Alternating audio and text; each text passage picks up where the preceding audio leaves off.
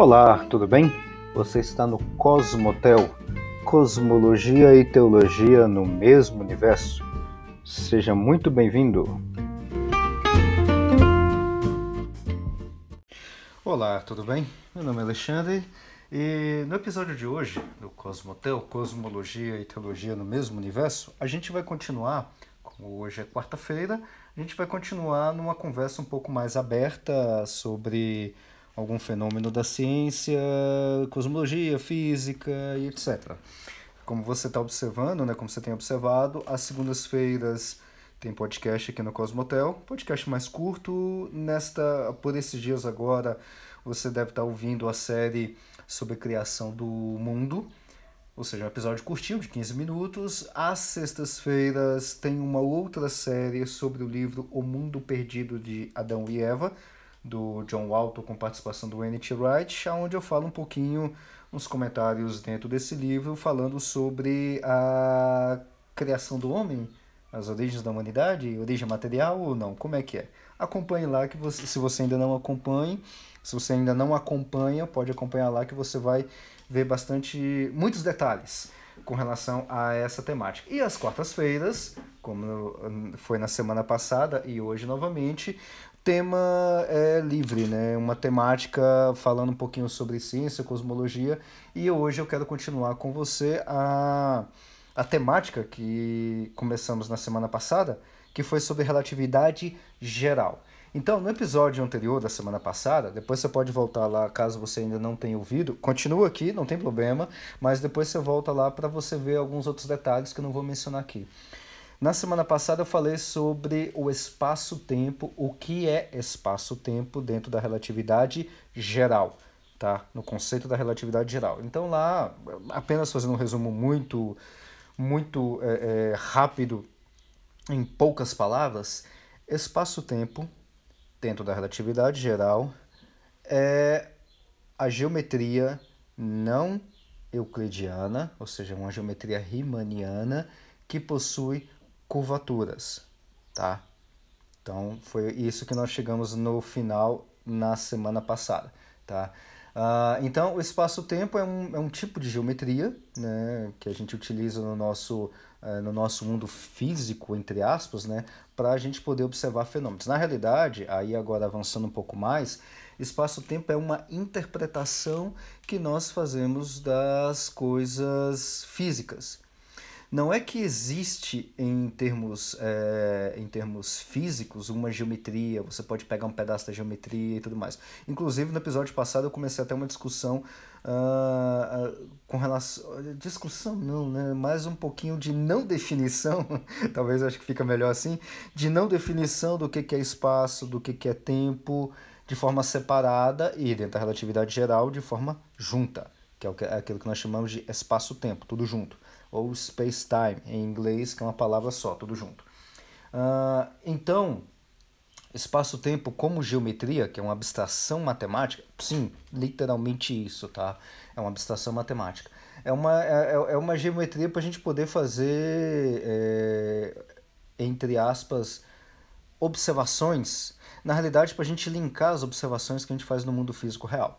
Explicando de uma outra forma, seria mais ou menos o seguinte: é, lá eu dei, por exemplo, a definição de evento. O que é evento? Evento é um fenômeno qualquer. Para você me dizer que aconteceu alguma coisa, você tem que me dizer onde aconteceu, ou seja, a localização geográfica daquilo, e quando aconteceu. Uma data, um horário que aquele negócio aconteceu.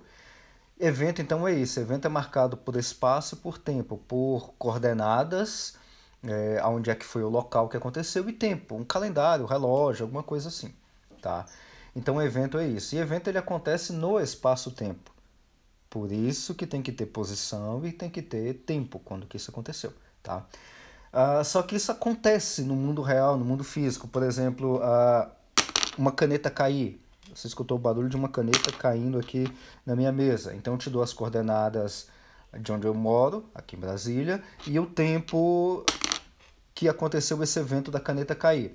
Por exemplo, 15 de outubro de 2021 às 15 horas da tarde, tá? Então eu tenho um evento no espaço-tempo.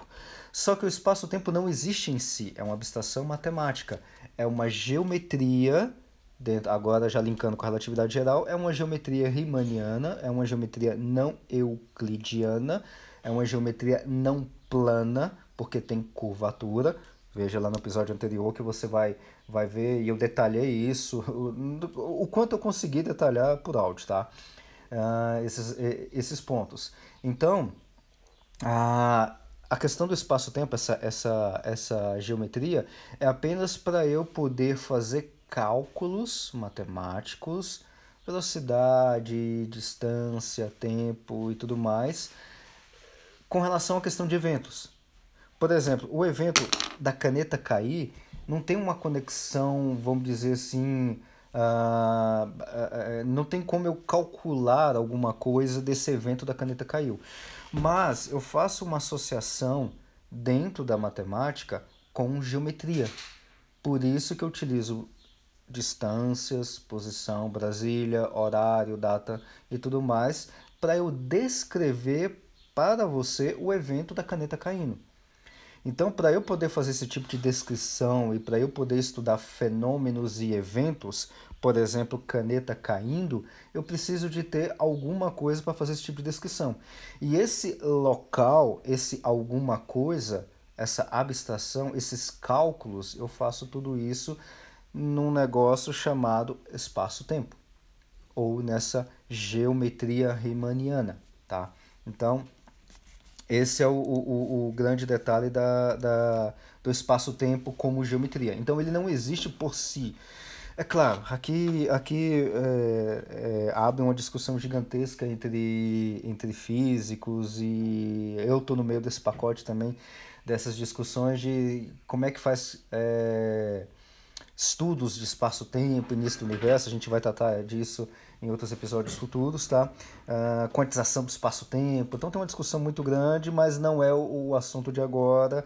Dá uma discussão muito boa, eu tô no meio, eu tô no meio dessa discussão, tem muitas brigas no bom sentido disso, e eu sou, vamos dizer assim, o partidário do, do uh, da ideia de que não existe espaço-tempo em si como entidade, e sim como geometria como descrição de eventos, de fenômenos como esse que eu, que eu acabei de falando, de caneta caindo, um avião passando, um passarinho voando. Então, esses eventos eu tenho que descrevê-los no papel, ou até para mim fazer previsões, porque isso está dentro de uma teoria, uh, e eu faço isso tudo dentro de um, algum contexto contexto da relatividade geral, do espaço-tempo geometria riemanniana, tá? Então, para isso que eu preciso de toda esse, essa construção matemática. No episódio anterior também, na semana passada, na quarta-feira, eu falei que o, a curvatura do espaço-tempo é um efeito, ou é o efeito que nós chamamos de gravidade. Né? Então, relembrando a analogia que eu fiz na semana passada da, de uma cama e você coloca um peso em cima da cama, ou um lençol, e você coloca um peso e faz aquela curvinha, né? quanto mais pesado o objeto, maior é a sua, é, a sua deformação, e esse é o termo correto, a sua deformação no tecido, na cama, no lençol, ou no espaço-tempo, né, que é a analogia que estou fazendo aqui. Então essa, essa deformação, é, que é uma curvatura, tecnicamente a gente chama ela de curvatura, é o efeito da gravidade. Ou melhor dizendo, uh, o efeito de você curvar o espaço-tempo é a, curva, é a gravidade. Então, o efeito de curvatura no espaço-tempo é a gravidade. Quando você tem curvatura no espaço-tempo, você tem gravidade.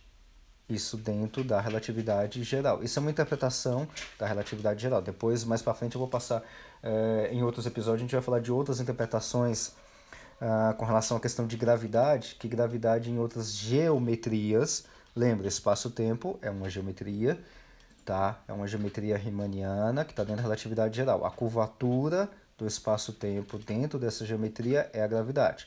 Existem outras geometrias que vai ter outros fenômenos, vamos dizer assim, outros tipos de manipulação que você pode fazer desse espaço-tempo em outras geometrias, e aí você pode ter outras interpretações para a gravidade, mas isso é um outro assunto.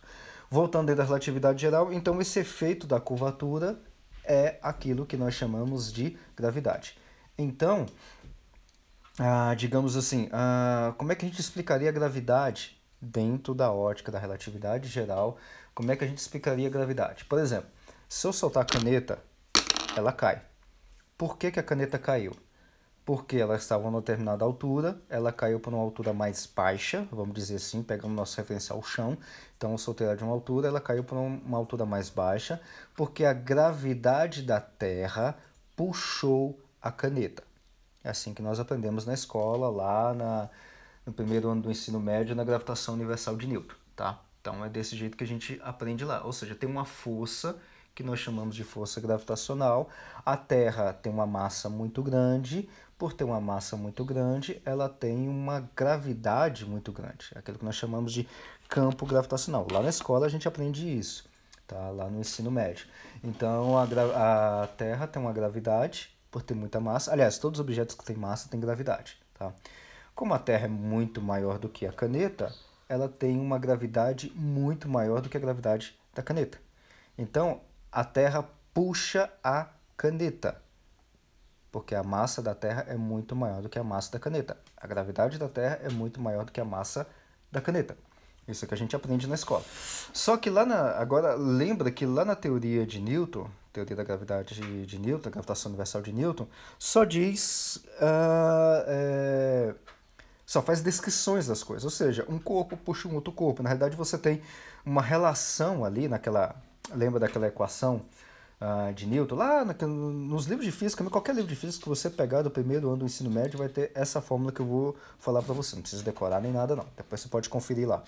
É força F é igual a G, que é a constante de Newton, vezes a massa do objeto grande, ou seja, a massa da Terra, vezes a massa do objeto menor, ou seja, a massa da caneta, dividido pela distância ao quadrado, ou seja, a distância da Terra até a caneta, tá?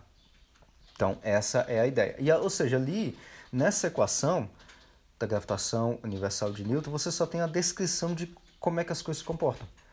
A descrição de que a força gravitacional entre a massa da Terra e a massa da caneta é de tanto. Então, por ter uma, uma força tão grande, o objeto maior vai, o objeto de maior massa, né, não maior em questão de tamanho. A Terra, sim, é, ela é maior tanto de massa quanto de tamanho da caneta. Mas a Terra vai, vai o objeto de maior massa vai puxar, por causa da força gravitacional, o objeto de massa menor. Né? Na realidade, a força vai estar em direção ao objeto maior. Tá? Um negócio de vetores e tudo mais. Tá? Uh, isso é uma descrição. Na gravitação universal de Newton não explica o porquê, o motivo, a natureza da força gravitacional. Simplesmente não tem motivo. Simplesmente diz que é assim.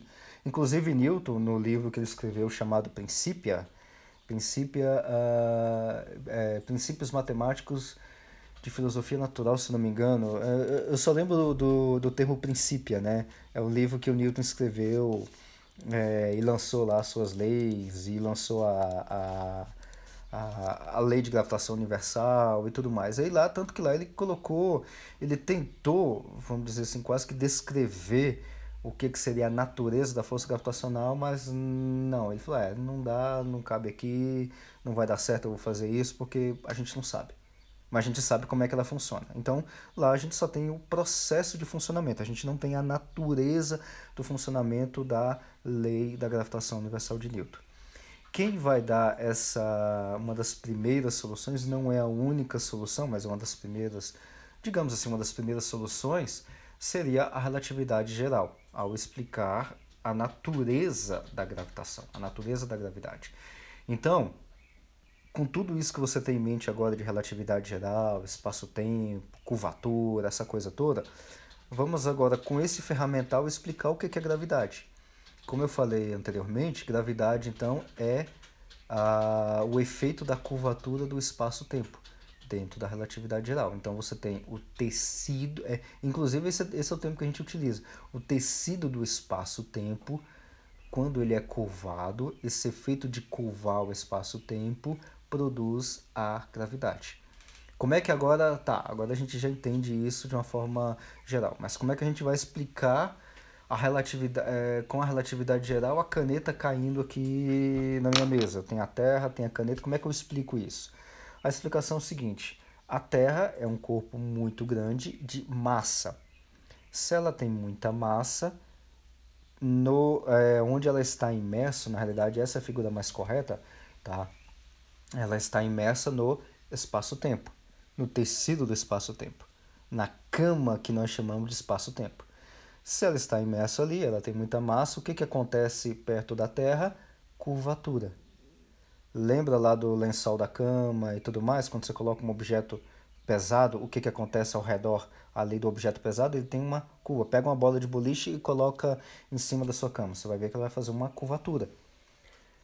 Com a Terra é do mesmo jeito. Você tem. É, só que aí é claro que a gente está a gente está olhando para o lençol como se fossem duas dimensões.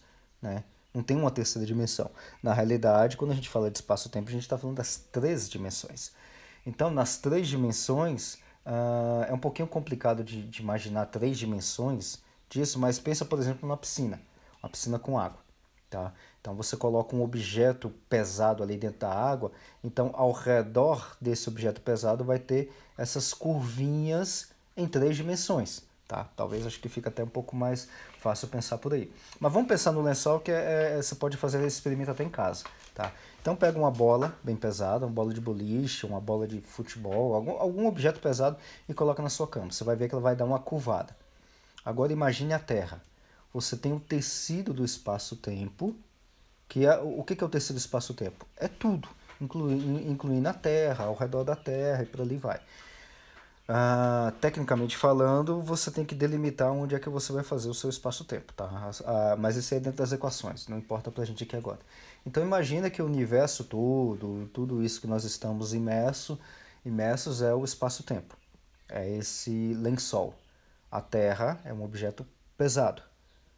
Ela está em cima, ou ela, é, é, ela está dentro, ela está imersa no tecido do espaço-tempo. Que, que acontece quando você coloca um objeto pesado no lençol? Ele curva perto do objeto. Então, o que nós temos ao redor da Terra, e aí tenta, tenta imaginar em três dimensões, é a curvatura do espaço-tempo. Então, o que, que acontece quando a caneta cai na mesa, ou seja, o que, que acontece quando a Terra puxa a caneta, puxa de cima para baixo a caneta. Na realidade, não é que tem uma força puxando, não é alguém ou alguma coisa que está puxando a caneta de cima para baixo, ou a Terra está puxando com o braço, uma coisa do tipo. Não. Na concepção, na interpretação da relatividade geral, é a Terra que está fazendo curvatura no espaço-tempo ao redor dela e também perto da caneta. Só que essa curvatura que ela está fazendo perto da caneta é muito. É, é, é muito a, a curvatura é muito intensa. Por isso que tem essa concepção ou essa ideia de força, essa intensidade da força gravitacional. Tá? Então tem essa concepção. Por isso que, uh, uh, e aí agora fazendo algumas generalizações, né? então quanto mais pesado ou mais massivo é o objeto, maior é a curvatura do espaço-tempo dele, maior é a distorção que ele vai fazer ao redor de si e, consequentemente, mais intensa é a força gravitacional. Então aí a gente já consegue conectar força gravitacional, gravidade, com curvatura do espaço-tempo dentro da relatividade geral. Tá? Ah, onde é que a gente observa esses tipos de coisa, ou essas, ah, essas é, vamos dizer assim, essa, esses fenômenos, tá? Tem diversos, inclusive nesse artigo que tem que está na descrição, que inclusive estava na semana passada, vai falar da distorção do, do tempo. É um relógio que, que é, tem uma distorção no tempo. E aí está a descrição direitinho no, no no, no, no, no site da Science News. Você pode ler, eu não vou ler aqui o texto, nem comentar o texto e tudo mais, ah, apenas falar desse fenômeno, depois você pode dar uma lida melhor e, e ver o que, que está dentro desse fenômeno, dessa observação que fizeram. Então, a gente observa daqui. Uma outra forma de observar isso é o que foi observado, justamente o que deu a primeira evidência direta para a relatividade geral em 1919 em março de 1919. Inclusive, foi feita essa observação aqui no Brasil, em Sobral, lá no Ceará, tá? O que, que aconteceu lá? Lá teve um eclipse solar. O que, que aconteceu antes? Como é que é a explicação do fenômeno uh, da coisa completa? Meses anteriores, na verdade a gente já sabe disso já há bem mais tempo antes de 1919, a gente sabia da posição de estrelas e tudo mais, tá? Então conhecia uma, é, tinha conhecido algumas estrelas numa determinada posição do céu. Então a gente observa estrelas além do Sol à noite. Então a gente foi lá e mapeou algumas estrelas à noite uh, no céu. Seis meses depois, o que, que acontece com a posição da Terra? Uh, se a gente vê uma determinada estrela à noite, seis meses depois, para a gente ver essa mesma estrela, não dá para ver porque uh, na região onde essa estrela vai estar tem a luz do Sol, ou seja, vai ser durante o dia. Tá? Lembra que a Terra gira ao redor do Sol e ela gasta ela faz isso, uma volta ao redor do Sol, durante um ano. Seis meses ela está do lado do Sol, seis meses depois ela está do outro lado do Sol. Então, numa observação que foi feita de uma estrela à noite, a observação dessa mesma estrela seis meses depois não daria, não tinha como ser feito porque estaria com a estrela estaria durante o dia, estaria visível no céu durante o dia e não dá para ver além do Sol estrela durante o dia. Né? Mas com eclipse solar, o que, que é um eclipse solar? Só, um eclipse solar é quando a Lua passa na frente do Sol, e no caso do eclipse solar total, você tem como se fosse uma noite por alguns minutos, bem rápido, né? Então a, a Lua cobre, tampa a, a luz do Sol e você tem uma mini noite durante um tempinho. Quando teve esse eclipse em 1919, em março de 1919, eh, foi possível ver a posição da estrela que a gente já tinha mapeado seis meses antes. Ou seja, nós temos a posição da estrela é, numa noite, seis meses depois a gente tem a posição da mesma estrela. Uh, dentro dessa observação a gente pode comparar as duas posições. Bom, em seis meses nenhuma estrela no céu vai se movimentar. Né? Claro, tem um pequeno movimento tal ali do, do sistema solar, da estrela, mas é, é por causa da distância né? A gente faz as contas, a gente consegue ver as distâncias e tudo mais, da posição das estrelas e tudo mais. A gente chama, inclusive em astronomia, a gente chama até de estrelas fixas, porque o movimento delas é praticamente nulo. Mas a gente consegue computar, computar isso, né? fazer as contas e ver isso. Quando a gente foi fazer, é, é, comparar as duas posições das duas estrelas, a, a posição da mesma estrela, as duas posições da mesma estrela, seis meses antes e seis meses depois, que a princípio era para estar na mesma posição, ela tinha um pequeno deslocamento. Por quê? Porque a estrela, no eclipse, a luz dela passava muito perto do Sol. Como é que a gente sabe disso? Porque quando a Lua cobriu o Sol, a gente não tinha mais Sol, mas a gente conseguiu ver a estrela. Né? E foi justamente isso que foi observado. A gente conseguiu marcar a posição da estrela que estava ali um pouquinho atrás do Sol, né? bem pertinho do Sol, é, em questão visível, né? Não que a estrela está é, atrás do Sol, mas em questão visível. A luz da estrela passa atrás do Sol e chega na Terra. Então, seis meses antes vem a luz da estrela e atinge a Terra. Seis meses depois vem a luz da estrela passando perto do Sol atinge a Terra. O problema é que ela tinha um deslocamento, um ângulo de deslocamento. Quando a gente olha num ponto, ela estava um pouquinho mais baixa do que deveria estar. Uh, tem um ângulo um ângulo de deslocamento, de uma linha reta. A luz não faz curva, a luz só caminha em linha reta. Quando foram comparar, tinha uma curvaturazinha, uma curvinha. A luz tinha feito uma curva, tinha feito uma curvatura. E aí, quando a gente observa isso, a explicação disso, tá lá na explicação que o Einstein já tinha colocado. Inclusive, ele tinha até feito os cálculos e tudo mais, e bateu exatamente com o que Einstein tinha proposto em 1916. Ou seja, a luz fez uma curva como é que é essa curva? Quando ela passa perto do Sol, o Sol é um, é um objeto que tem uma massa muito grande, ele faz uma curvatura no espaço-tempo. Então a luz sempre anda em linha reta. Se eu tenho uma curva no espaço-tempo, o que, que acontece com a luz? Vai andar também na curva, vai andar também na curvatura do espaço-tempo.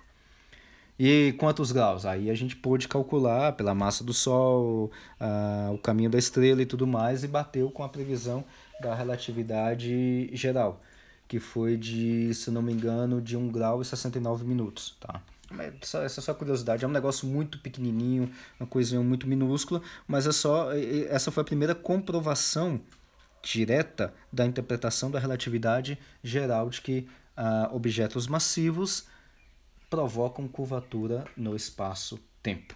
Tá? Então esse foi o primeiro. Uh, depois disso, a relatividade geral teve milhões e milhões de outras uh, de outras comprovações ou de outras evidências, que é o que a gente chama, e a gente vai ver ao longo de outros episódios aí também mais comprovações e que inclusive vai respingar em, em explicações é, ou até em outros fenômenos, principalmente fenômenos cosmológicos, de buracos negros, ondas gravitacionais, como é que o universo funciona e outras coisas mais, tá? Mas só para você entender então, o espaço-tempo provoca uma curvatura e, e essa curvatura, esse fenômeno de curvatura dá o fenômeno de gravidade, tá? E, e, uma, uma das primeiras observações, uma das primeiras evidências disso é a curvatura da luz ao passar perto de um objeto massivo como o Sol que foi comprovado em 1919. Inclusive, todo ano, quando tem eclipse, eclipse solar total em alguma parte do mundo, uh, todo ano já é meio que já quase, quase de praxe, uh, observatórios físicos, o pessoal faz até caravana aqui em Brasília, o pessoal do CASB, do Clube de Astronomia de Brasília, eles fazem excursão e tudo mais, vai lá no local, ou até aqui em Brasília, ou em outras regiões que vai ter eclipse solar total, para bater foto da, de alguma estrela atrás do Sol, ver essa estrela, porque a gente tem registro disso, dessa estrela seis meses antes, e ver a posição e tudo mais, e fazer as contas da curvatura que a luz da estrela fez ao passar pelo Sol. Todo ano, é, sempre que tem um eclipse solar, isso já é tradicional de ser feito desde 1919, já tem mais de 100 anos que isso é feito pelo mundo todo. Todo ano é feito isso justamente para ver se A estava certo. E até hoje até a data de hoje, uh, nessa questão de curvatura do espaço-tempo, ou de, dessa observação de, de luz de estrela, né, dessa interpretação que, que é feito, Einstein ainda continua certo dentro da interpretação da relatividade geral. Tá? Então, bom, é, o episódio de hoje era justamente sobre isso, essa questão do, do, do, do espaço-tempo é, e da luz fazendo, fazendo curva. E no próximo episódio a gente continua mais vendo aí alguns efeitos é, efeitos gravitacionais da relatividade geral, ou alguma coisa mais ou menos parecida com isso, mas ainda dentro do assunto de relatividade geral. Até mais.